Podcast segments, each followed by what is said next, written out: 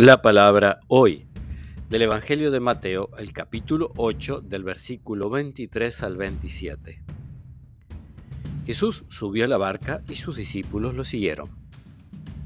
De pronto se desató en el mar una tormenta tan grande que las olas cubrían la barca.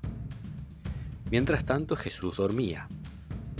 Acercándose a él sus discípulos lo despertaron diciéndole, Sálvanos Señor, nos hundimos. Él le respondió, ¿Por qué tienen miedo hombres de poca fe?